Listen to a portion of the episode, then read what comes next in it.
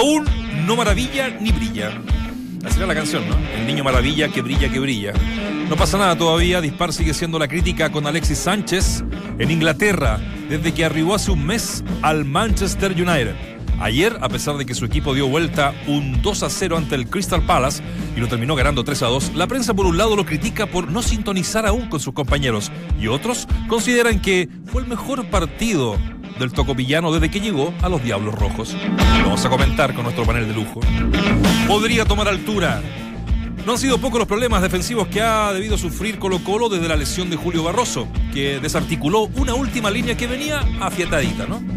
El central podría reaparecer en La Paz el próximo miércoles ante Bolívar y así cumplir los plazos estipulados para su recuperación. El ex Boca ya empezó con el doble turno en la cámara de hipoxia para recuperar su fondo físico. Enfatiza el buen pie. Hoy se cumple la segunda jornada del denominado microciclo que el técnico de la selección chilena Reinaldo Rueda realiza con un puñado de jugadores de proyección del medio local. Estos fueron divididos en dos grupos de 10. Trabajaron táctica fija y movimientos que el colombiano quiere desde ya introducir en los seleccionados. Control dirigido, control dirigido, les gritó el DT Paisa todo el rato. La fe mueve montañas. Desde las 21.45 horas de hoy, Everton sale en busca de la clasificación a la segunda ronda de la Copa Sudamericana. La tarea no es fácil, puesto que la ida cayó ante el Caracas por dos goles a uno en Viña del Mar. Los locales no jugaron el fin de semana recién pasado para priorizar el torneo internacional. Se cerró la quinta con un deslucido. Ah, me faltó un datito de lo de Everton. Everton necesita ganar por dos goles o desde el 3 a 2 hacia arriba para clasificar directo. Disculpa, Tommy. Se cerró la quinta con un deslucido. Me tiró el papel. Con un deslucido 0 a 0 entre Unión La Calera y Curicó, más la victoria de O'Higgins ante Temuco por 2 a 0, se dio por terminada la quinta jornada del campeonato del fútbol chileno. Ahora el torneo entra en receso hasta el 16 de marzo, ya que este fin de semana no hay fecha debido a la asunción presidencial de Sebastián Piñera. Un. Mira, esta, esta la gustará al Dante. Un revés para los chilenos. Gonzalo Lama y Tomás Barrios no pudieron avanzar en el Challenger de Santiago, que se disputa por estos días en la arcilla del Club Manquehue, al caer ante el austriaco Sebastián Hoffner y el portugués Gastao Elías, respectivamente. Hoy, a las 6 de la tarde, es el turno de Alejandro Tavilo ante el argentino Hernán Casanova. Y luego a las 19.30, Cristian Garín al francés Matías Bourguet. Bienvenidos al mejor panel de las 14 horas. Bienvenidos a Entramos a la Cancha. Esto es Duna 89.7. Escuchas, entramos a la cancha. Escuchas al mejor panel de las 14, junto a Claudio Palma, Dante Poli, Valdemar Méndez y Nacho Vázquez.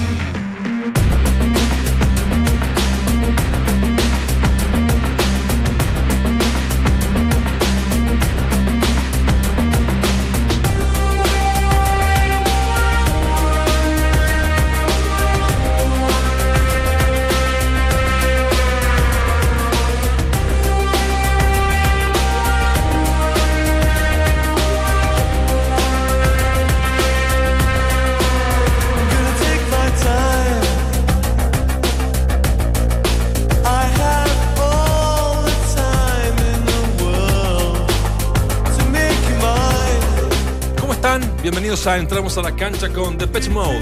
Arrancamos este día martes. ¿Martes cuánto hoy día? Martes 6. Martes seis. Martes 6 de marzo del año 2018 con los ingleses de Depeche Mode que estarán en Chile el 21 de marzo en el Estadio Nacional. Una tremenda banda eh, que de verdad no sé cómo calificar en qué corriente porque tiene de verdad variados estilos, variada onda, pero sí parten con la, la onda techno, ¿no? Con la onda que nosotros siempre conocimos a Depeche Mode. De Vigaja, Martín Gore son sus, eh, son sus máximos eh, exponentes dentro de la banda. De 1980, así que no sé si les gustó este arranque Me gustó. con una linda Me banda. gusta Depeche Mode. Depeche Me gusta. Mode. Sí, 21 sí, de sí, marzo en el Estadio Clásico. Nacional. Un clásico. ¿A estadio lleno, Claudio? ¿Te gusta Depeche Mode? No. No, ya. Eh, no, verdad, no escucho bueno música en inglés. Me, me encanta. No, no, no. La música en inglés no la consumo, porque no la Bueno, entiendo. Ya, ya llegamos a un No momento. te la bailaste. No, ya no, llegamos no, a un momento como programa que ya necesitamos una introducción como para suavizar el comentario. Te das cuenta que antes era Mira, yo sé que debe ser una gran banda, son grandes músicos, en realidad yo, yo sé que la gente los sí, pero no me gustan tanto. No, es que ya entré enojado porque vi los titulares. Yo creo que hay algo contra el Hay un titular que me eh, incomodó. Ahí por parte de Claudio. ¿Cuál? Hay un titular que me incomodó. ¿Cuál de Dante? ¿Cómo ¿Qué tal? ¿Qué tal? Gusto saludarte, Nunca, Nacho. de verdad, Un gusto, cortito del titular que no te gustó. ¿Nunca bailaste de Patch Mode? Yo No, creo que sí. Yo bailé al no se dio cuenta. Sí, no No, se dio no, te cuenta. acordás porque la ponen después de la una de la Me trae mañana. mucho recuerdo de lo que vi Sí. por ahí por el sector del La Llano, en Gran Avenida. Había un, un local que se llamaba La Gelatería. Te estoy hablando cuando yo tenía 15 años. Barufino se Muchísimos años. Y ahí se iba, se iba a, a bailar, a bailar eh, de Patch Mode. Ay, ¿Cuál es el y ahora me cagaron más de onda porque tengo que ir a retirar el auto. Si no hay estacionamiento en esta radio, nos vamos. Oh, No, no, no, negativo, no, vino no, negativo. ¿Sabe por reclamos, reclamos públicos no. ¿Sabes Vino por qué eso, ese mal genio? ¿Por qué? Día la jornada es larga. esperando. Hoy la jornada es larga. Ah, hoy día tenés Champions. Hoy tenemos, también. no, hoy tenemos Caracas Ah, con Caracas, Everton. sí. Ya, y, en 45. receso al fútbol porque puede haber terremoto como asume Piñuela y en una de esas, weón. no. Ah, no, Piñera. Ah. Viñuela, que Ya, hablando de Viñuela, bro. ¿A dónde va ahí? Al correr la auto tiene que ir. Ah, no, no, no puede ser. bueno, Tiene razón, en eso tiene razón. eh, me olvidé el, el celular, así que no sé qué hacer. Es bueno ¿Qué- eso- es bueno eso que-. Te presto el mío. No sabés qué hacer cuando Ah, no, te, te olvidás el mala. celular, no ¿A sabés qué hacer. te quedó? En el departamento. El departamento. No, que- este, es- el- este es de cuál? los pocos valientes que quedan, ¿ah? Es de los pocos que quedan, ¿ah? ¿En cuál? El departamento. Ah, en el departamento. En el que está alojando. En el- Oye, em, claro, pero de, de verdad que no es fácil. No, no es fácil, pero eh, aparte que uno no sabe qué el hacer, no sabe el cómo llenar el tiempo. Llegué temprano a la radio y no sabía qué hacer, me tuve que Ah, poner gracias. Con- ¿Eh? Mira, chico Lefort. Pero si me llegué. No, no sabía con qué No, llenar el antes que tiempo. llegaran ustedes. Estábamos que a la llegaras una vos. y- Vos llegaste a la. ¿A qué hora llegaste vos? A la una. Yo llegué a las doce y media. No. Para que sepas. Ah, doce y le media. Conversa, le contamos historias. Comí con Tommy, Qué con Ismael conversé. Después llegó Guille, que la conversación era media porque escucha la mitad de las cosas. Y después llegaste vos para suerte. Cada vez más difícil, cada vez más difícil una conversación con, con Guillermo Lefort. Verdad se te va, se va, se, Se va. No, no, no, tampoco para tanto. Oye, una bajadita con lo de Alexis, ¿les parece? Lo decíamos los titulares, eh, 3 a 2, un partido que da vuelta, el Manchester United, pero eh, con un Alexis que genera esto, ¿ah? estuve leyendo en la mañana los diarios eh, ingleses, y por un lado, eh, no lo tratan tan mal, diciendo que la verdad aún no... No, no se une al conjunto de buenos jugadores que tiene el Manchester, eh, se le ve un poco no sé cómo calificarlo, se, se le ve un poco ansioso, ¿no? Se, Sí. se- se le ve un Sí. poco eh, como ocupando toda la parte de la, de la cancha, tratando de, de hacer algo. Y por otro lado, eh, diciendo que sí hizo un buen partido y que eh, fue factor en el, en el- en el mismo. Así que no sé si ustedes Mira, fueron verlo, ¿qué, qué opinan? Yo vi, yo vi un rato, he visto varios partidos del Manchester United. Y es cierto, hay algo como conclusión general que me parece que es lógica. No es el jugador determinante para el que se contrató y para que marque la gran diferencia o le dé ese valor agregado a un equipo que, si bien es cierto, lo colectivo no funciona bien, tiene buenos jugadores. Eh, eh, Eso es evidente, sí. digamos. Eh, hay bajas notables y considerables como lo de Pogba, que es un para mí un volante mixto extraordinario, pero que por distintas razones ha perdido cierto protagonismo y eso lo ha incluso eh, distanciado con el entrenador. Pero ¿sabes lo que yo destaco de él? Es que a pesar de todo lo que, lo que lo rodea, desde ciertas críticas, desde lo complejo que es el escenario y de los problemas que pudiese tener lo colectivo, es atrevido, tiene personalidad. De repente demasiada, porque con su gesto exige que le pase la pelota, porque está permanentemente a lo mejor reclamando, y eso para un jugador recién llegado, a pesar del estatus que él tiene, puede tener un efecto negativo. Pero siempre pide la pelota, siempre busca ese pase filtrado, que de hecho ayer lo hace en dos o tres ocasiones de muy buena manera, y, eso no es poca cosa para, para, para, para entender un poco la dimensión de lo que es él como, como jugador. Entonces, yo tendría paciencia, yo estoy convencido que Mourinho, allá que no me gustan sus diseños y su, su perfil de- de- de juego, le va a sacar buen rendimiento a este equipo. Y cuidado, y cuidado, que si llega a pasar a Sevilla, este equipo se sigue fortaleciendo y sigue logrando cosas que uno nunca sabe y puede ser insospechado, donde puede llegar a Champions, que es la gran, el gran objetivo que tiene hoy por hoy. Sí, sí yo, creo que Alexis no le da el salto cualitativo que los propios este, hinchas del United esperan, considerando que es el jugador mejor pago de la Premier League. ¿no? Eh, si uno dice, bueno, eh, Neymar le dio un salto cualitativo al Paris Saint Germain, bueno, eh, al menos en la liga sí, que es en donde más fácil es marcar la diferencia, pero sí le dio un vuelo diferente. Sí. Eh, eh, bueno, Messi se lo da al Barcelona, Ronaldo se lo da al Real Madrid. Y la gente del United espera que Alexis le dé este salto cualitativo. De mi punto de vista, sigue siendo un equipo muy de Mourinho. Sí. que, que gana muy justo, que es bastante medido los riesgos que corre.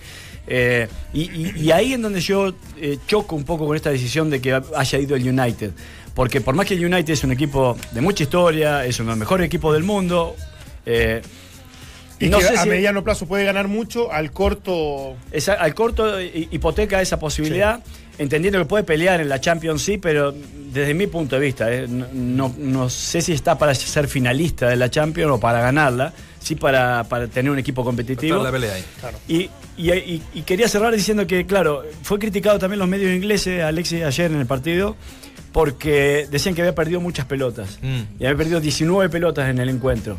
Eh, y estábamos en, en parte compartiendo por ahí un poco los- los- el segundo tiempo de- del United, de- que estábamos mirando junto con, con Dante, y coincidíamos que una cosa es perderla.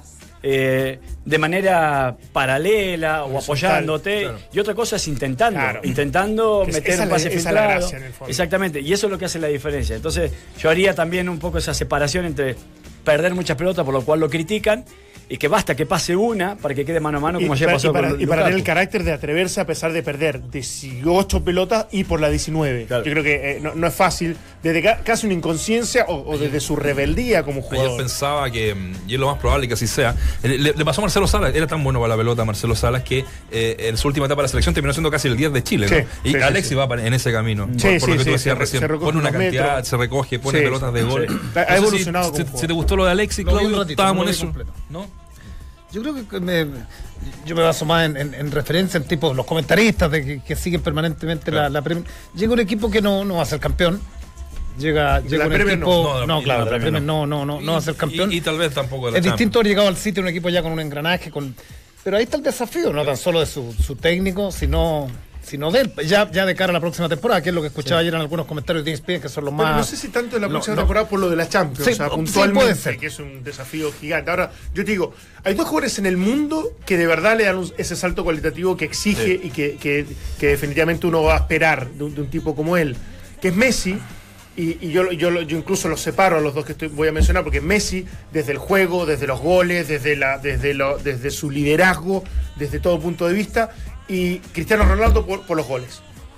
Porque Cristiano Ronaldo para mí no marca Mm. tanta diferencia, no es tan determinante en el juego, como sí lo es en los goles, que Sí. vaya que es importante y relevante.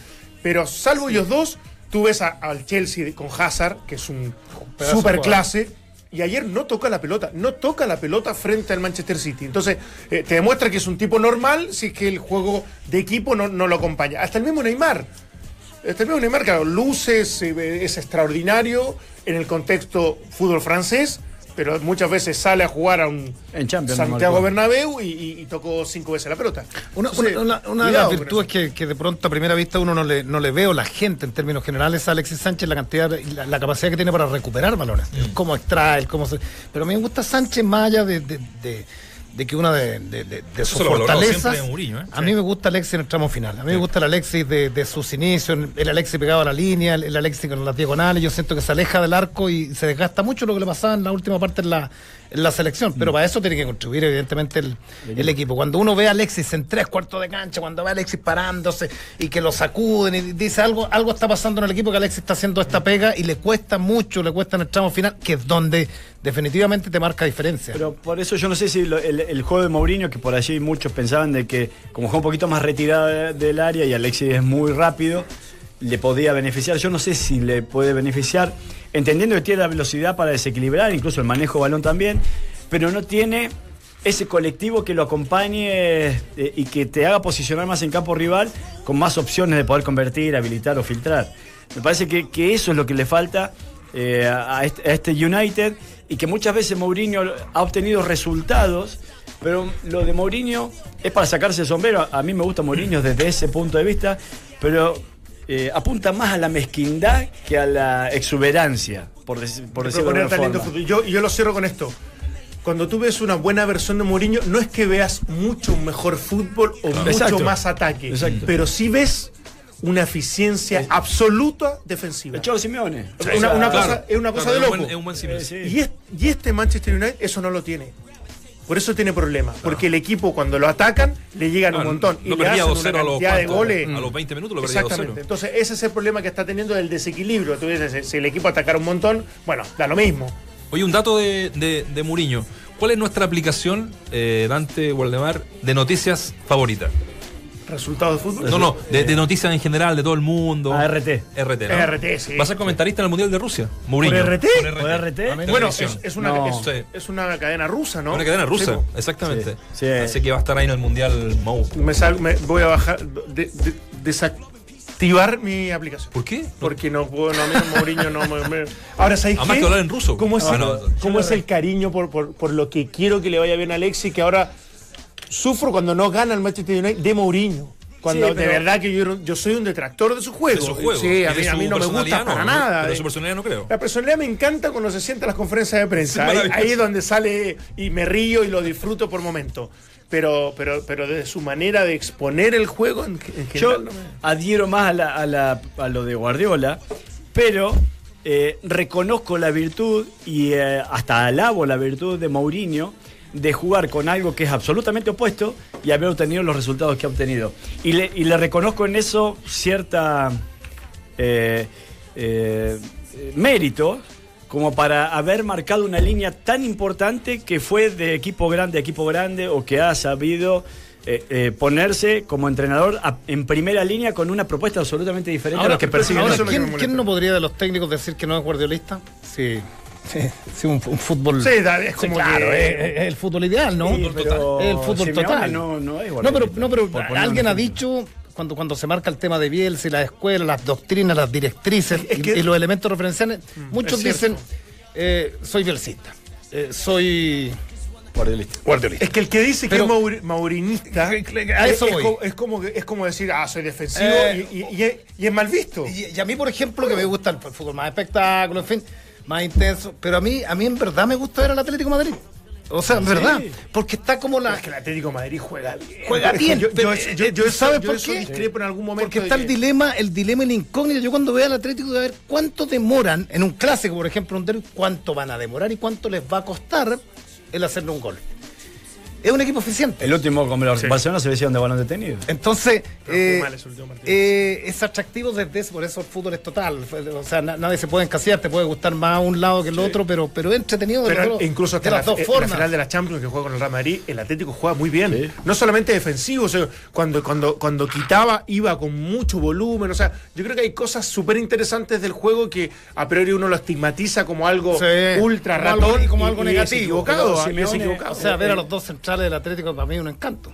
Sí, No, pero ah, hoy día sí. alguien dice, a mí me A gusta Jiménez, Mourinho, Godín. Simeone, y yo creo que ningún A club chileno, voy. ningún club chileno o presidente dice, no, este es seguidor de Mourinho o de Simeone. No, no, no. a, a eso no. voy. Sí, A sí, eso- a- sí, a eso porque está- todo porque yo leo una entrevista a un técnico joven. Mira, el otro día leí un- una entrevista de una niña, una, una, una técnica, una chica, y dice: Yo quiero jugar. Entonces es re fácil así, pues. Si yo también ¿Quién? quiero ser Pavarotti. yo- ¿Paula Navarro? No, no era Paula Navarro, era otra chica. Oye, Eh, ¿quién era el. qué- ¿Quién estaba en esa comisión? Pensando en, en Simeone, en esa comisión de la Universidad de Chile, cuando viene Simeone. Pero, pero además San Paoli. Sí. Y mira dónde están esos dos. ¿eh? O sea, algo, al- algún mérito. tienen Pero con, muchachos, con dos ¿no? propuestas No era diferentes. pero- Aguad, pero- Sabino Aguad no estaba pero- dentro del... Sa- Sabino para estado. A lo que voy yo. Sabino el- trajo a Guede a Chile. Al- ahí no a- sabe. Exactamente. Sí, a lo que voy yo es que eso, eso, que trae dos técnicos que en su momento eran tipos que estaban haciendo su carrera, digamos, y uno está en el Atlético de Madrid y el otro es el, el seleccionador argentino. Eh, vamos a cambiar de tema y ya volvemos. A ver, ¿quién dijo que el análisis del deporte tenía que ser aburrido? Te lo demuestra el mejor panel de las 14. Estás en Duna 89.7. Ya, estamos de regreso. No les hice la pregunta del día, pero antes eh, quería eh, comentarles que se confirmó el fallecimiento de Jorge Rojas esta madrugada, autor Ah. del rock del Mundial, director de los Rambles. Recordemos, eh, para contextualizar, que el 24 de febrero, a la altura de la Ruta 5 Sur, ahí en San Javier, eh, hubo un accidente. Venían de tocar los Rambles en Concepción, en la región del Biobío, y bueno, ahí fallece también Valentín Fernández, vocalista de la banda. Así que nuestras condolencias a la familia eh, por esta pérdida de un señor que quedó en la historia, Claudio. eh, no, pero, pero usted pregúnteme si sé algo de los Ramblers. ¿Sabe algo? ¿Le gustan Sí, los Ramblers? sí, me gustan los Ramblers. Ya. ¿Ves que soy viejo? No, no, no, porque me gusta la historia de la, de la música y ellos se separan. Sí, claro. Ellos se separan con Germán Casa, lo que suele pasar cuando, lo, cuando los 25 intérpretes. años, más o menos. 25 años, los intérpretes empiezan a, a lucir con colores propios y ahí viene la separación. Hoy día Germán Ah, Casa sí. ocupa los, los temas de los Ramblers y una cosa recíproca. Hizo el himno de Audax italiano. Hizo el himno de Audax. Además, así que Claro. bueno, Pero el vocalista de los Ramblers era el, el- el señor que, El que señor- falleció lamentablemente. El, el- el- el primero que falleció, Sí. don Valentín Fernández, y, y, bueno, él también era director de la banda, Jorge Rojas, que fallece esta madrugada. Eh, esto del microciclo eh, es un concepto que eh, está, está pegando. Está de moda. Está, está pegando. Eh, Está la, segunda jornada eh, se está cumpliendo con los seleccionados chilenos a- al mando de Reinaldo Rueda de esta, mm, ¿cómo decirlo?, Eh, renovación del fútbol chileno con chicos de proyección del medio local. Eso es, ¿no? ¿Cierto? Sí, yo creo que una mezcla de proyección con algunos que ya son realidad, pero Paso, que no han tenido experiencias Claro. internacionales. ¿Cómo paso? O ¿cierto? Paso Sí, Baeza. Claro. claro. Habló. Paso hoy día. Ah, mira. ¿Qué dijo? Habló Paso y habla de este famoso y re- recambio que nosotros vamos a estar escuchando de quién más. Eh, más que recambio, a mí no me gusta utilizar mucho esa palabra, ya que siempre lo he dicho, eh, hay que tener más respeto con los jugadores que, que nos entregaron tanto a- al país, nos entregaron dos copas y vienen hace rato haciendo las cosas bien. Y ninguno en estos momentos está ha anunciado alguna renuncia. Entonces no, no podemos hablar de un recambio tan, tan pronto. Sí, ser una alternativa, claro. Acá estamos para ser una alternativa y, y luchar el puesto con el, con el que está delante mío, pero para eso tengo que esforzarme, eh, demostrarle al técnico en, en mi equipo, andar bien y acá en los entrenamientos jugármela para, para ser una alternativa en ese puesto. El mejor panel de las 14 está en Duna. Ahí estaba Óscar Opaso, una de las figuras del Colo Colo de Pablo Guede, si no la, la figura más relevante hoy por hoy, ¿no? La salida más explosiva, porque está rindiendo, porque rindió en Wander, pero además lo compra y rinde inmediatamente. Después de un largo periodo que uno se, se preguntaba. Cuando ¿por lo qué empezó a usar no Está, momento en que sí, claro. lo tuvo medio, Cuatro medio Estaba al, lado, como- estaba al lado de uno que hace mucho rato de pronto debió estar en nómina por distintas circunstancias, un chico que tiene mucho futuro, que pocos se acuerdan, que jugó en Colo Colo, que salió de la U, que es Valver Huerta, Sí. que fue uno de los defensas centrales junto a Lechnok, que así como hoy día se habla, se habla del chico de la Católica, Sí, claro. se decía, estos dos van, estos, son. dos, estos del, dos son. del Mundial Sub-20 de Mario Sala. del Sub-20. Y al final terminaron jugando los, los, los consagrados, los Jara y los, Sí. los Medel. Yo creo que más que más que renovación, porque sabéis que a mí con 50 años, si, si mantiene Monseñor, por ejemplo, el nivel que tiene es, indiscutido, por ejemplo, por, por la izquierda. Y, e Isla para mí también, Sí. por mucho que haya pero, es- repetido pero- paso. pero- para mí. pero es bueno esta salida de estos chicos pasos que, que empiezan a, a- a susurrar el oído a los titulares, porque en cualquier actividad es, bueno que te apuren, ¿no? Sí, yo, yo metía en, en ese mismo. A mí me tocaba hacer el fútbol joven eh, cuando Valver Huerta estaba recién apareciendo, y Lichnowsky, eh, Maripán también. Y, y entre los, los candidatos también a ocupar la última línea de la selección, yo, te- yo tenía a Contreras y a Campos, que hoy por hoy no, no- todavía no, no logran marcar una diferencia importante, pero me parece que se han ido firmando un poquito más en los clubes que les ha tocado en este caso transitar o, o- o- o prestar servicio, ¿no? Es que, uno está- en Colo Colo sí. y otro- en la Universidad de Es Chile. que, ojo, ellos no se fueron por, entre comillas, a lo mejor no eran titular indiscutido todavía y pudiesen en algún momento haberse establecidos como este recambio de la Universidad de Chile. Por ejemplo, Se Huerta fueron- con Lichnowsky. Huerta se va al extranjero Es que ellos se van, los dos. Muy jóvenes. Los dos se Muy van. jóvenes. Acuérdate que Lichnowsky no sé si va al Sporting de Lisboa. No y. Valver Huerta se va también a un equipo que lo compra, un grupo de empresarios y lo, lo pone, no Sí, sé si en Granada, no no, sé, en algún lado. Ahí está el problema. Entonces, Muy entonces verde, es, es ¿Qué linda la pregunta. chico de la Católica? Sí. Es linda la pregunta y una vez, yo nunca me voy a olvidar de una respuesta que a mí me parece súper aclaratoria en varios aspectos, porque es independiente del éxito que hayas tenido. Una vez le preguntan al pájaro Valdés, que está peleado con todo el mundo, y me parece que alguien, alguien tiene que hablar con él, se lo digo, lo digo súper, eh, lo más prudente que pueda salir de mis palabras, porque es un chico que me encanta. Él dijo, yo me fui temprano, hizo toda una carrera en Italia, le fue increíblemente bien, pero él dice que para los jugadores jóvenes es malo irse tan temprano. A pesar de, mira, mira la Sí. carrera que hizo, Sí. y él, él reconoce que dijo, me, debía haber quedado dos o tres años para consolidarme, y eso yo creo que es ¿Sabe un punto pasó a, a discusión muy importante. A. Labrín le pasó algo parecido Eh, también. Huerta, A Labrín. A Labrín. mira, pues, Huerta alcanzó a jugar la temporada 2012-2014 en la U. Dos años. No creo que haya sido titular indiscutible. No. No, no jugaba. No, y se va al Granada. A Granada, ¿viste? Un año en el. Granada, viene cedido a Huachipato y ahora cedido a Colo Colo y va a Huachipato en el presente. Ahora, lo, lo que decía Rueda eh, en, en la conferencia esa larga que dio hace, hace una semana, Sí. más o menos, ¿no? Él, a él le preguntan sobre la estatura del jugador el, el biotipo que tiene que tener el jugador hoy por hoy, ¿ya? Porque esto hace 20 años atrás no, tal vez no era tema, digamos. Eh, y me parece que por ahí va la mano de Valver Huerta y, y de varios chicos más que está, está mirando con eso. Escuchemos cortito y, y- igual te, te pregunto eso y para que comentemos a la vuelta. Sí, por lo que nos comentaron, se van a realizar durante el, el año completo, pero la idea de cada jugador es, primero rendir en los clubes para poder ganarse la oportunidad de estar acá. Eh, sí, me imagino que, que si a él le gustan los jugadores que está viendo acá, irá a repetir y si ve que tiene que cambiar y hay otros jugadores que están rindiendo bien, lo va a hacer, pero obviamente el microciclo ayuda para los jugadores del medio local para poder ganarse un puesto en lo que es la selección. El mejor panel de las 14 está en Duna. Tenía, ¿eh?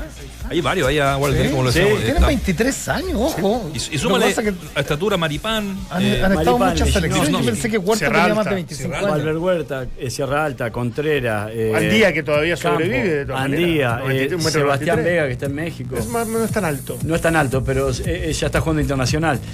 Yo creo que hay recambio y me parece bárbaro esto de, de Rueda y me parece bueno, ¿no? que es una demostración de querer trabajar y querer de alguna manera hacer algo mancomunado con los, con los equipos. eh, porque aprovechando este receso en el cual no va a haber fecha, él eh, justamente acerca a estos jugadores que pueden ser citados inmediatamente o un posible recambio. A mí me ha encantado la- cómo se ha manejado Rueda en eso, hasta incluso la apertura que ha tenido para con los técnicos locales, cosas que siempre se Pero el nivel y la categoría del recambio tiene que ver por donde se- por, don- por el, el contexto donde se desarrollan. Y mientras jugadores chilenos no vayan a Europa, el, el- Sí, pero algo tienes que el- hacer. el futuro va, va a ser, sí, va, pero va a ser pero muy incierto. Pero tenéis que avanzar en algo. si, si al final ya. Se avanza cuando el jugador juega con los mejores Ya, del mundo, las usted- mejores ligas. Si no, no para ir sirve, a- si no, no sirve de nada. para-. Sigamos a la vuelta, ¿no? ¿Les parece? Ustedes para ir a No Japón nada. jugaron, Sí. jugaron un año y medio, partido los Tenemos días 15 sábados. años, negro, Bueno. nada que ver. Esto es competencia, Eh, esto es profesionalismo. Bueno, mi contar eso y la, el titular que te cayó mal. Porque justo fuiste sal- sí, bueno, cinco fechas y termina el campeonato, estaba tan bueno. bueno, Me había entusiasmado con ver las Ah, por el- campeonato, bueno, pero es un tema, Bueno, es un tema Sí, republicano. un terremoto en la, No la seas Asunción de irónico. Piñera. Entonces, No Es un tema, campeonato. es un tema republicano. Hacemos la pausa, nos queda todavía mucho más, entramos a la cancha. El ministro de Transporte, Pablo Esquella, encabezó al mediodía de hoy el lanzamiento de la subida Cerro Grande en La Serena, actividad que se desarrollará en el marco del Día Internacional de la Mujer este 8 de marzo. En el fútbol europeo se juegan dos duelos de revancha en la Champions. A las 16.45 horas el Liverpool ante el Porto y a la misma hora lo hacen el PSG con el Real Madrid. Y a las 20.30 horas juegan por la Copa Sudamericana el Caracas y Everton en el Olímpico de Venezuela. Estamos de regreso, entramos a la cancha. Les decían titulares que eh, Julio Barroso estará prácticamente confirmado para el partido del próximo miércoles 14 en La Paz, Bolivia. Y justamente vamos a viajar a la linda ciudad de La Paz, allá en, en Bolivia, para conversar con una de sus máximas figuras y que estuvo acá en Chile. ¿Ah? Y ya vamos a desarrollar una buena conversación junto a Marcos Riquelme. ¿Cómo estás, Marcos? Hola, buenas tardes, ¿cómo andan? Muy bien, pues qué gusto saludarte. Eh, estás siendo, bueno, recordar un poco lo, lo de Marco Riquelme, estuvo en Palestino, donde fue goleadora el año Y 2015. pupilo de Guede. Y pupilo de Guede. Eh, 11 goles hizo en, en Palestino en esa oportunidad. Sí. Y estás arrancando un gran 2018, Marcos, eh, cuatro goles en seis partidos. eh, marcas además el empate ¿ah? en, eh, en- en Ecuador. Así es, en con el- Delfín. Con Delfín. Así que bueno, felicitarte por eso y, y cuéntanos cómo te has sentido en este, en este año que, que empezó muy bien para ti. Bueno, antes que nada, eh, bueno, para todos le mando un saludo grande. Eh, sí, la verdad que, bueno, así como, como lo decías vos, eh, la verdad que tengo unos lindos recuerdos de, mi paso por Chile, creo que el campeonato que, que salió goleador con Pablo fue uno de los, mejores campeonatos que, bueno, que me tocó jugar eh, en lo personal, eh, bueno, llegando a la final de la Liguilla y lamentablemente perderla con contra Católica. Así que nada, hoy me toca pasar un, un, un presente con, con Bolívar. Eh, la verdad que, que este año arrancó de la mejor manera para mí, eh, tanto bueno en el campeonato local como en la primera fecha de la Copa, ¿no? Eh, la verdad que trabajé trabajé mucho, me costó me costó demasiado adaptarme a lo que fue eh, la altura, pero bueno, gracias a Dios me voy sintiendo cada vez mejor y, bueno, contento, contento por, por como te decía recién, por haber arrancado bien en lo personal y también en lo grupal que con el triunfo del domingo hemos quedado puntero solo en el campeonato. Claro, tú hablabas de, de este buen arranque, también te lo marcaba yo en, la pregunta, porque tu segundo semestre del 2017 eh, no fue el esperado. Tú, tú llegas por, em, por el reemplazo de Ronnie Fernández, que, que fue ídolo ahí, el, el otro chileno que tuvo Santiago Wanderers acá. Eh, fue goleador, figura, eh, fue una de las transferencias más caras que, o si no la más cara que ha hecho el fútbol boliviano hacia el extranjero. Eh, no te fue tan bien con Bañán San José, que hoy es el técnico de la Católica. Sí, bueno, eh, la verdad que, no me fue del todo bien, no, no, no, no era lo que, lo que yo esperaba, obviamente.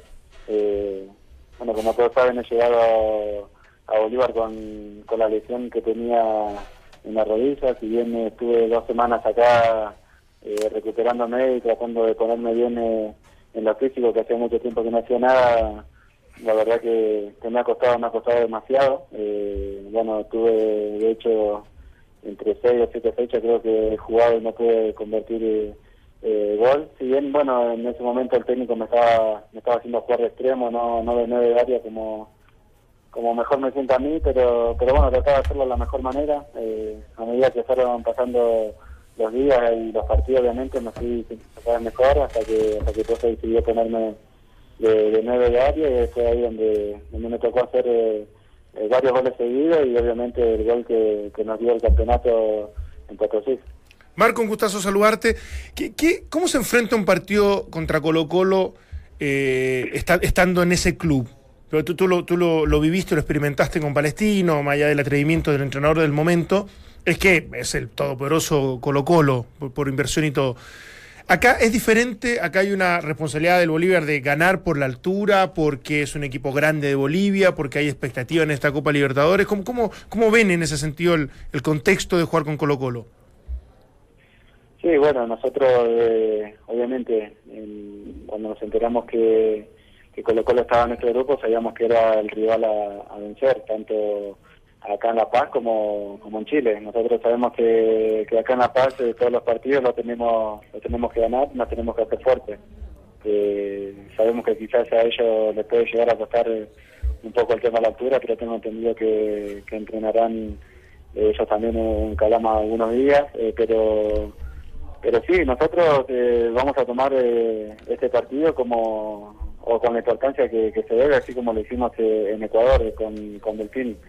Quizás eh, no fue lo mejor de, de nosotros, nosotros queríamos arrancar eh, sumando a tres, lamentablemente no se dio, pero pero bueno, eh, tenemos un lindo partido ahora ahora de local, eh, ante un gran rival obviamente, sabemos que, que Colo Colo es un rival que propone, que juega muy bien al, al fútbol, eh, tuve la posibilidad de enfrentarlo varias veces y, y la verdad que, que, bueno, tienen un, un juego muy vistoso, que se ven los resultados que, que van teniendo en los últimos tiempos, que, que nada, trataremos de, de, obviamente de, de, ver bien los videos, de cómo viene jugando, yo en lo personal con otro compañero eh, venimos siguiendo mucho los partidos de- de- del campeonato chileno, lo hice desde que me fui, así que he visto varios varios partidos de ellos, sabemos que, que bueno, que no tenemos que confiarnos ni mucho menos, nosotros vamos no vamos a salir a esperar a ver qué, qué venga hacer Colo Colo acá, vamos a obviamente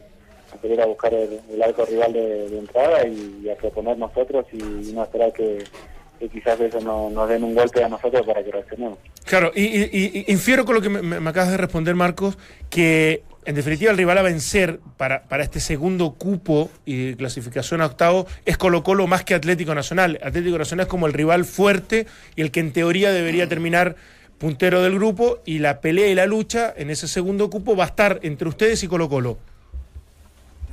Sí, obviamente nosotros lo, habíamos pensado un poco así también. eh, quizás, eh, bueno, eh, Nacional tuvo un buen arranque. eh, creo que el resultado que se llevaron de Chile fue más que importante para, para ellos. Eh, si me preguntás, eh, nosotros decíamos que, bueno, que ese partido se lo podía haber llevado Colo Colo tranquilamente, pero bueno, te das cuenta de que, de que obviamente de que el rival también juega, que el rival se propone. esto este equipo de torneo es totalmente diferente a lo que se juega, en, eh, por ejemplo, en la liga de, su país, ¿no? Eh, Creo que acá no, no tenés para, para regalar eh, nada, eh, en estos campeonatos nadie te regala nada, así que hay que tratar de estar eh, concentrado al 100% los 90 minutos que dure, que dure el partido, así que, sí, nosotros trataremos de, obviamente de levantarnos, eh, si bien el empate no fue del todo malo en Ecuador, tenemos que, que saber que nosotros para,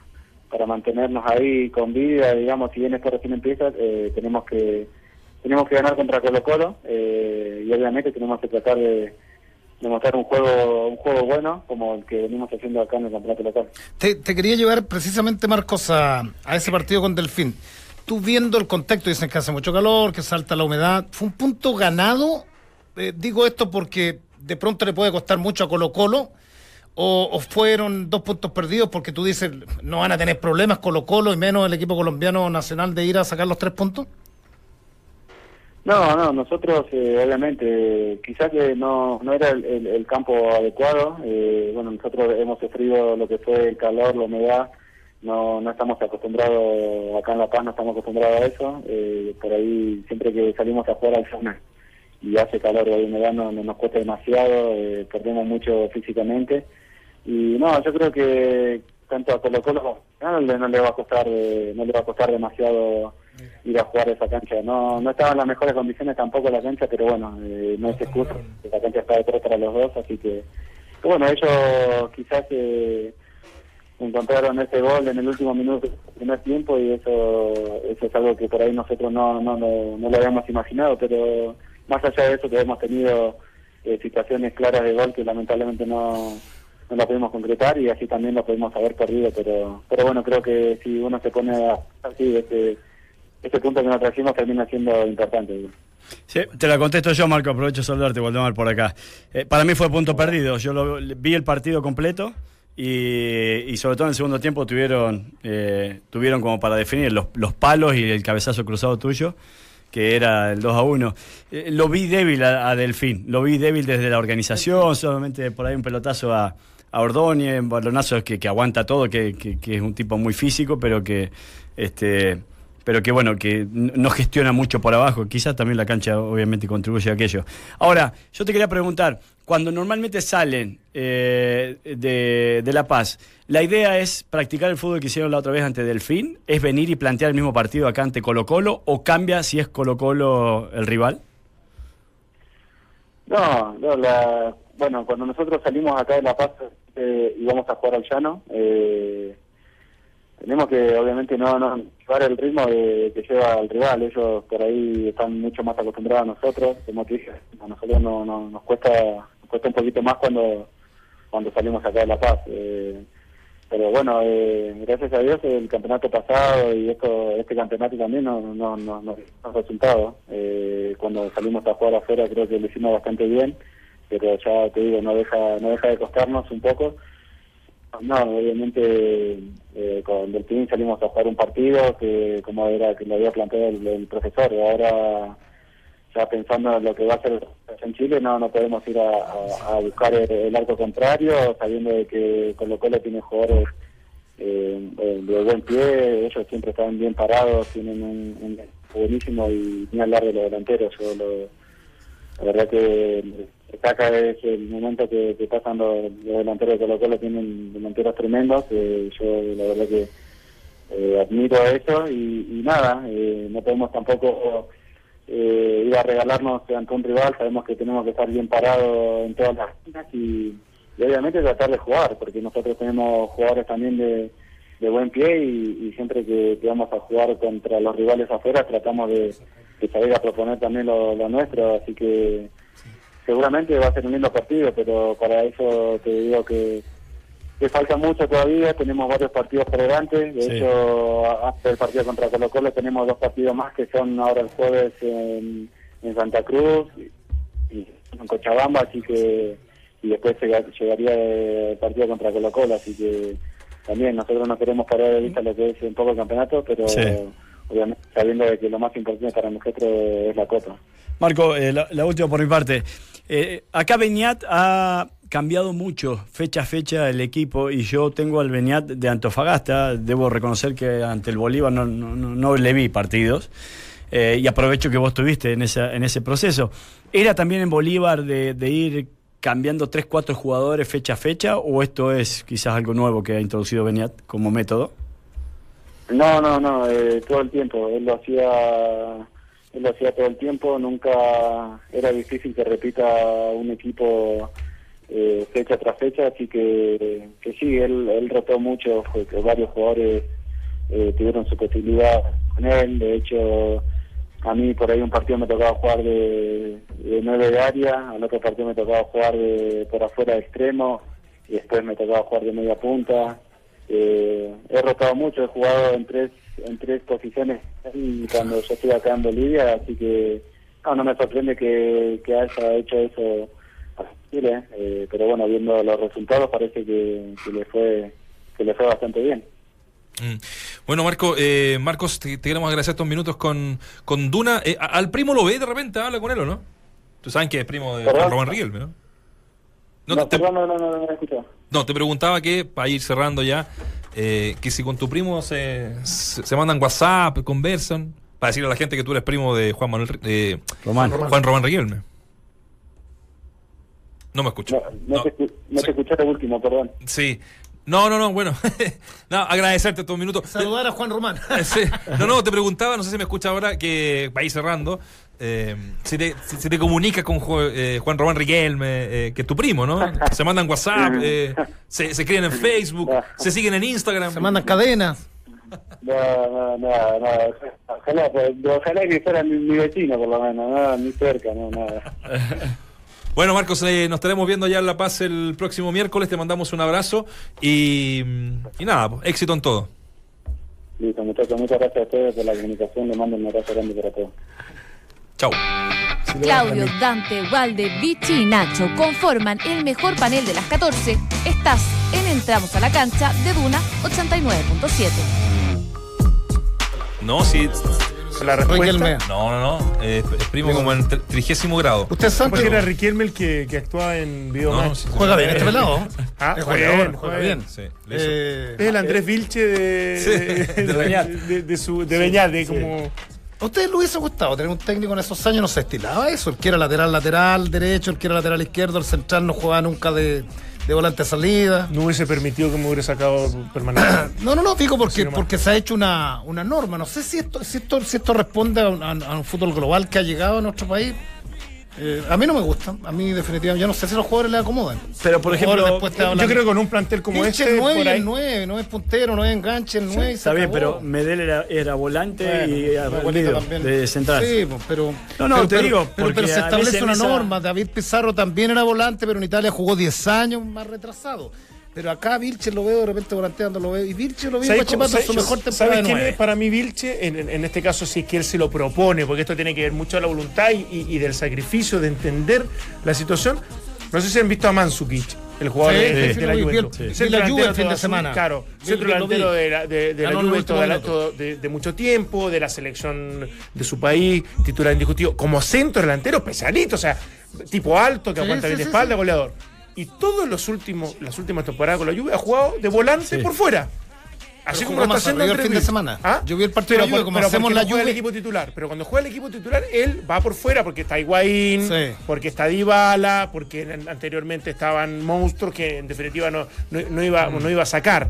Eh, entonces, en definitiva, me parece que tiene que haber algo de eso para que el jugador se pueda adaptar a una circunstancia, si no, no puede jugar. Tiene que haber para mí eh, una fortaleza y convicción en, rela- eh, en relación a lo que puedes rendir. A lo- ¿Por qué digo esto? Porque a Medel no le termino afectando que lo hayan cambiado de posición por, por marcar un ejemplo. Eh, y sin embargo, sí, yo considero que a Baeza le ha terminado afectando que lo ponga de central, de último hombre, de volante, de volante por fuera, le, le fue restando confianza. Entonces, en definitiva, eh, creo que depende más de, lo- de la convicción que tenga el jugador para expresarse en, en diferentes posiciones.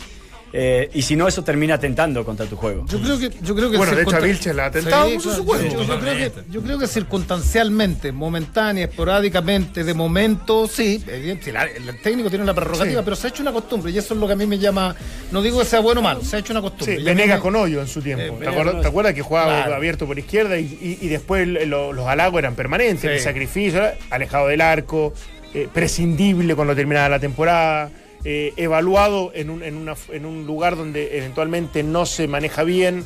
Eh, no, no, es, no es tan Ahora, fácil. es distinto Vidal- lo que hace Vidal también con diferentes posiciones. Es que Vidal puede jugar hasta que- arquero. pero es que Vidal es un extremo pero ahí, ahí llega la Sí, conclusión pero que yo te digo, pero es la Vidal- fortaleza Vidal psicológica. está dentro de los mejores tres volantes centrales. Es distinto. Pero es la, es la, es la fortaleza Sí, porque pero, Valdivia pero también lo jugó de criaste a los 10 centro años como delantero. nueve. Entonces yo no me, no me ¿Qué? cuadra cuando lo veo a Andrés Vilche.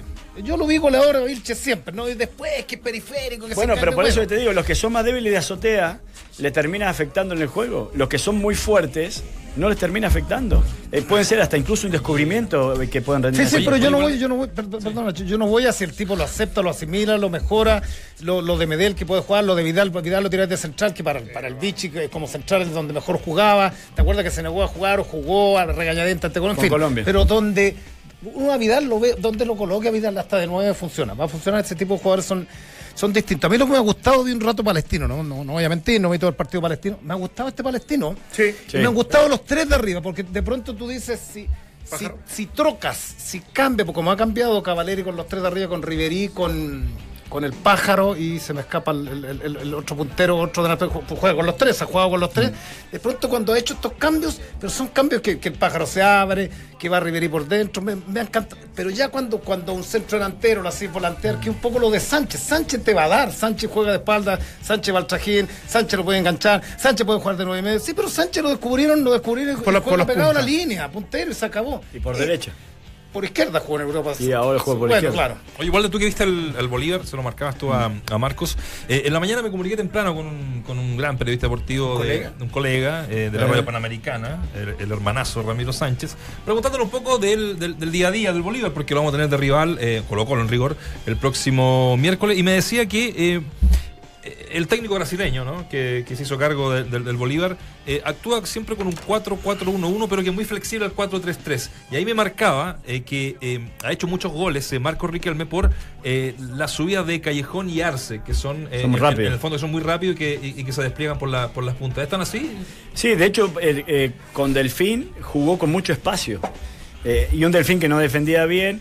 Marco Riquelme tuvo al menos dos. Una que pega en el palo, en el travesaño, en realidad después, eh, bueno, queda una segunda jugada que no la por, no la pueden meter. Y después un, centro al segundo palo que era, el arquero incluso no estaba casi en el arco, venía tratando de rehacerse.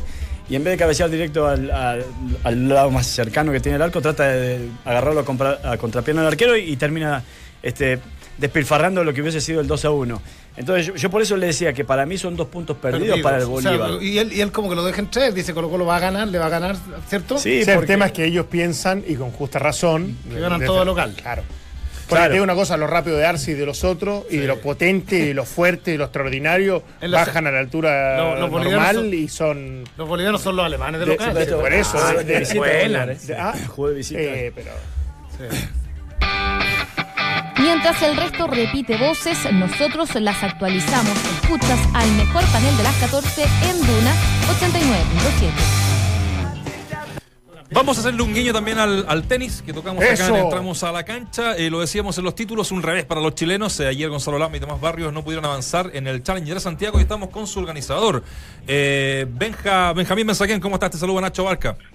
Hola Nacho, qué gustazo escucharte, ¿cómo te va? Muy buenas tardes. Estamos Bien. aquí en el Club Manquehue nosotros. Eh, Exactamente, ahí en el, en, el Club Manquehue, donde se está desarrollando este, mm, este torneo de tenis. Quiero que nos cuentes más o menos cómo, cómo ha ido eso. Bueno, ayer nos enteramos de la mala noticia de los muchachos, pero hoy día hay revancha para Tabilo y, y también para Garín, ¿no? Sí, eso esperamos. A partir de las 18 va a jugar eh, este zurdo, nacido en Canadá, pero de padres chilenos, Alejandro Tavilo, un metro noventa y tantos tenía de altura, casi como Nico Yarri, zurdo te digo, juega muy bien. Estuvo entrenando con el equipo chileno de Copa Davis cuando el Nico Mazú los eh, citó para el partido contra Ecuador hace ya casi un mes, y la verdad que tiene unas condiciones bárbaras, nosotros lo invitamos y está muy contento porque va a jugar hoy eh, prácticamente por primera vez en su carrera profesional en un torneo de este nivel, eh, generalmente juega torneos futuros o incluso torneos eh, juniors en Estados Unidos, pero acá tiene la chance de jugar en un, en un torneo eh, de este nivel. Eh, la verdad que está feliz y te digo, tenemos muchas ganas de verlo ya por los porotos. En el curso central jugará a las 6 de la tarde contra el argentino Hernán Casanova que ayer entró como mejor perdedor de la clasificación. Y después, claro, el plato fuerte. El ahora radicado en California, me refiero a Cristian Garín, que ya dejó la escudería del Rafa Nadal, estará jugando contra el francés Matías Burch, 7 y 30, Curso Central. Eh, bueno, está viniendo mucha gente ya a preguntar, a consultar, y creo, creemos, eh, Nacho, que vamos a tener una buena afluencia de público, ávida, como bien decía recién, de una revancha tenística debido a las derrotas en la jornada nocturna de ayer, en- al mediodía en realidad, de eh, Marcelito Barrio Vera contra el número uno del cuadro, contra Gastavo Elías, 7-6-6-4, y por la noche, lamentablemente, la derrota de eh, Gonzalito Lama contra el austriaco Hoffner, que juega bárbaro, te diría 6-4-2-6-6-4, un físico terrible, golpes durísimos. Lama hizo lo que pudo para este momento actual, que es muy malo para él. Está recién volviendo, después de lesiones y problemas, pero no le está dando para la velocidad que hoy tienen los tenistas que están en constante desarrollo en el circuito, Nacho. Benja, te quiero hacer una pregunta. eh, tú que eres conocedor del, del tenis, ¿compartes la- el análisis del chino a Jarry? Eh, ¿Los consejos, el comentario del chino sobre el juego de Jarry? ¿Sobre el servicio? Eh, la verdad, ¿Sí? yo de Marcelo Ríos comparto muy poco, salvo su extraordinario talento que me tocó vivirlo en su momento como jugador en cancha. No, no soy muy ávido de escuchar las cosas que dicen y lo que opina. Eh, te digo con toda sinceridad, para mí Jarry ha desarrollado y ha crecido en un año en forma extraordinaria. No por nada está cerca del puesto 60 del ranking de la ATP. Y si está jugando más extenso los partidos es porque todavía ante ciertos rivales que son los grandes, le cuesta en algún momento dominar él y se alargan los puntos porque también comete errores, pero tenemos tengamos en cuenta que recién hace meses que está jugando manera en la Ópera de París. Antes antes hablaban en los Café Concert, ahora ahora juega en la Ópera de París. Respetémosle eso a un tenista que creo yo va a ser excepcional. Y que además él dice, admira a Juan Martín del Potro, tiene la altura del, de Delpo, por ejemplo, y quiere jugar como él, a ganar eh, los puntos eh, cortos, eh, agrede siempre, tiene un saque fantástico. Y te voy a decir, eh, estimado amigo, eh, a mí mis colegas argentinos, con los cuales tengo una relación de amistad muchos me han llamado en los últimos tres meses, en las últimas tres semanas, pero todos los días. ¿En serio que está sacando a 220, Benja? ¿En serio que juega así? ¿En serio que juega así? Bueno, ahora lo empezaron a ver por televisión, porque hasta hace poco el Nico Jarry jugaba torneos como el que organizo yo. De hecho, el año pasado acá jugó la final. Eh, así que realmente estamos felices de tener un tenista que vuelve a ponerlo al tenis chileno. No sé cómo lo hace el tenis chileno, me vas a disculpar, no sé cómo lo hace, pero cada 10 años de- debajo de la baldosa saca un tenista de excepción y ahora le toca al Nico Jarry. Así que yo coincido con los que hablamos generalmente de tenis, nos importa su progreso, su desarrollo y algo muy importante para este deporte, y hay varios en la mesa que de esto saben mucho, del deporte, la cabeza. La cabeza al Nico hoy por hoy, a este nivel, ya le está empezando a funcionar. Absolutamente. Eh, Benja, gusto saludarte. Eh, Hola, el, Dante, el- querido. el primer sembrado, ¿cuál es? ¿Es Belucci o, eh, No, o Gastavo Elías, el- ¿Ah? eh, un portugués que supo jugar en su época junior contra los tenistas de esa época de aquí, contra Guille Rivera, contra Jorge Aguilar, lamentablemente ya no juegan más, y Gastavo ha hecho una muy buena carrera, muy apoyado por la federación de su país, de Portugal, no le falta espalda, tiene, y eso es lo que le falta a los tenistas nuestros, a los sudamericanos, a, a los chilenos especialmente. El segundo favorito, el italiano Marco Sequinato. Los dos han ganado, Elías ganó ayer a Barrios Vera, 7-6-6-4, y hace un ratito nada más, el elegante Sequinato, como buen italiano, le ganó a su compatriota Simone Bolelli por 6-3-7-5. Ahora, bueno, también ganó Tommy Robredo. ¿Saben una cosa? ¿Está Tommy Tiene Robledo? 34 años. Qué- qué buena- Ganó Tommy Robredo. Qué bueno. Tiene 34 años y entrena tres horas, acaba de entrenar hace un ratito, juega mañana de nuevo, dos horas con un sol acá hace más o menos 31, 32 grados, le digo, seco, está terrible el día, dos horas ahora. Desde el lunes de la semana pasada, hoy cumplió ocho días acá en Santiago, entrena dos horas a la mañana, dos horas a la tarde. Está con su entrenador y con un preparador físico que es chileno, fíjense, que se fue hace tres años a radicarse a Europa, eh, recaló en Barcelona y está trabajando con, con Tommy Robredo. Magnífico lo de este tenista español que quiere volver, quiere volver a ser el que fue y la verdad que uno lo ve jugar en la cancha y dice, bueno, ¿cómo nos va a merecer volver a crecer después de todo el esfuerzo que hace? Y es una demostración para los que vienen atrás. ¿eh? Eh, Benjamín, eh, hago dos preguntas del desconocimiento, aprovechando toda tu sabiduría. La primera, Nico Yarri, ¿tiene techo? ¿Pudiera llegar a meterse, por poner un ejemplo, entre los 10 mejores del mundo? Esa por un lado. Y lo otro, si Nico Yarri sigue apareciendo en este mundo de la ATP Tour como ha aparecido en este último tiempo, ¿se pudiera volver a tener un, eh, un torneo eh, del ATP como teníamos en Viña, por ejemplo, en algún momento? Mira, eh, el tiempo dirá, en verdad, en este deporte, que es cruel en muchos casos, porque a veces mucho esfuerzo también produce alguna lesión de la cual se tarda en recuperar. Fijémonos simplemente en el jugador que admira el chico Yarri, que es Juan Martín del Potro, cuatro años perdidos por dos lesiones en ambas manos, Sí. por la- su, su muñeca. Eh, tiene, tiene, no tiene techo para mí, tiene un tenis y una potencia como para llegar a estar entre los primeros 30, 20 del mundo. Después, el salto a los 10 ya es otra cosa, porque para saltar a los 10, entre los 10 primeros hay que ganar o estar en alguna final de un torneo de Grand Slam, ¿no? de los cuatro campeonatos mundiales que hay en el año. Ahí debiéramos decir que, que mm, eh, hay que esperar. Eh, está, está, mira, en este momento Waldemar está, para mi gusto, en el primer año después de haber terminado la universidad, está en el primer año del máster. ¿eh? perfecto. Le quedan todavía tres años para la NBA, vamos a esperar, pero ya está, ya está en el primer año del máster, lo que es muy importante, el primer año de recibirse de algo importante en su vida. Eh, eso con respecto a lo que me preguntás respecto, eh, pues valga la redundancia, Sí. al techo. Y lo del ATP, mira, ayer vino en un gesto que siempre le agradezco, don Jaime Filiol, a ver el torneo. Sabés que la familia de él hace un campeonato en el Club de Polo en el mes de noviembre.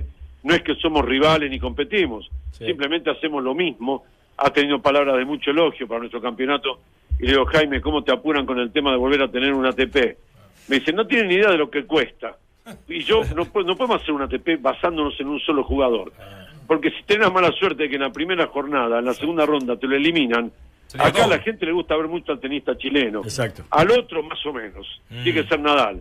Entonces te puede echar por tierra tú un esfuerzo enorme hacer un ATP si no tenés por lo menos de dos a tres jugadores nacionales que te lo respalden. Tipos que vos sepas que eh, te la van a pelear, van a ser jueves, van a ser viernes, y ya el torneo te lo levantaron. Entonces hay que esperar para volver a tener un ATP. Además me decía algo, eh, Jaime, el gobierno de Ecuador es el que apoya el torneo de Quito, que es el que reemplazó el torneo de Chile.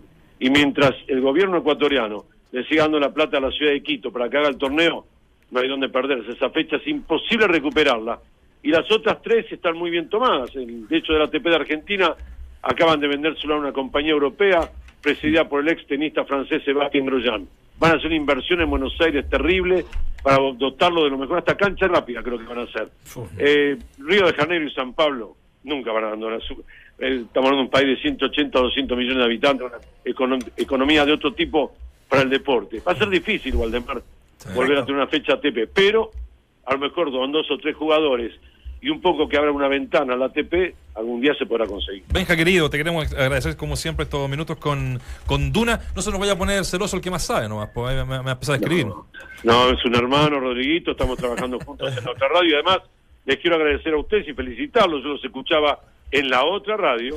Mira, los- sí, era auditor. claro los Sí, escuchaba, sí. como se va a escuchar un horario bárbaro tenían. Sí. Así que muchachos, muchas gracias por este contacto y a vuestra disposición para lo que necesiten. Chao, Benjita, un abrazo. Saludos. Un abrazo. Gracias Nacho, un abrazo enorme. Escuchas, entramos a la cancha. Escuchas al mejor panel de las 14, junto a Claudio Palma, Dante Poli, Waldemar Méndez, Claudio Borghi y Nacho Abarca. Un crack, un crack el Benja. ¿Qué El sello que tiene la Verso, su voz eh. impresionante. Yo lo escucho Sí. comentando a una mujer a los 20 años hasta el verso que tiene No, tenido. Benjamín. Es terrible. Conse- de Buen verdad, programa. con ese verso consiguen cosas impensadas. Pero Benja- Benjamín, Es verdad. Benjamín a eso le suma el conocimiento. Ay, ¿te Dios poco? De todas maneras.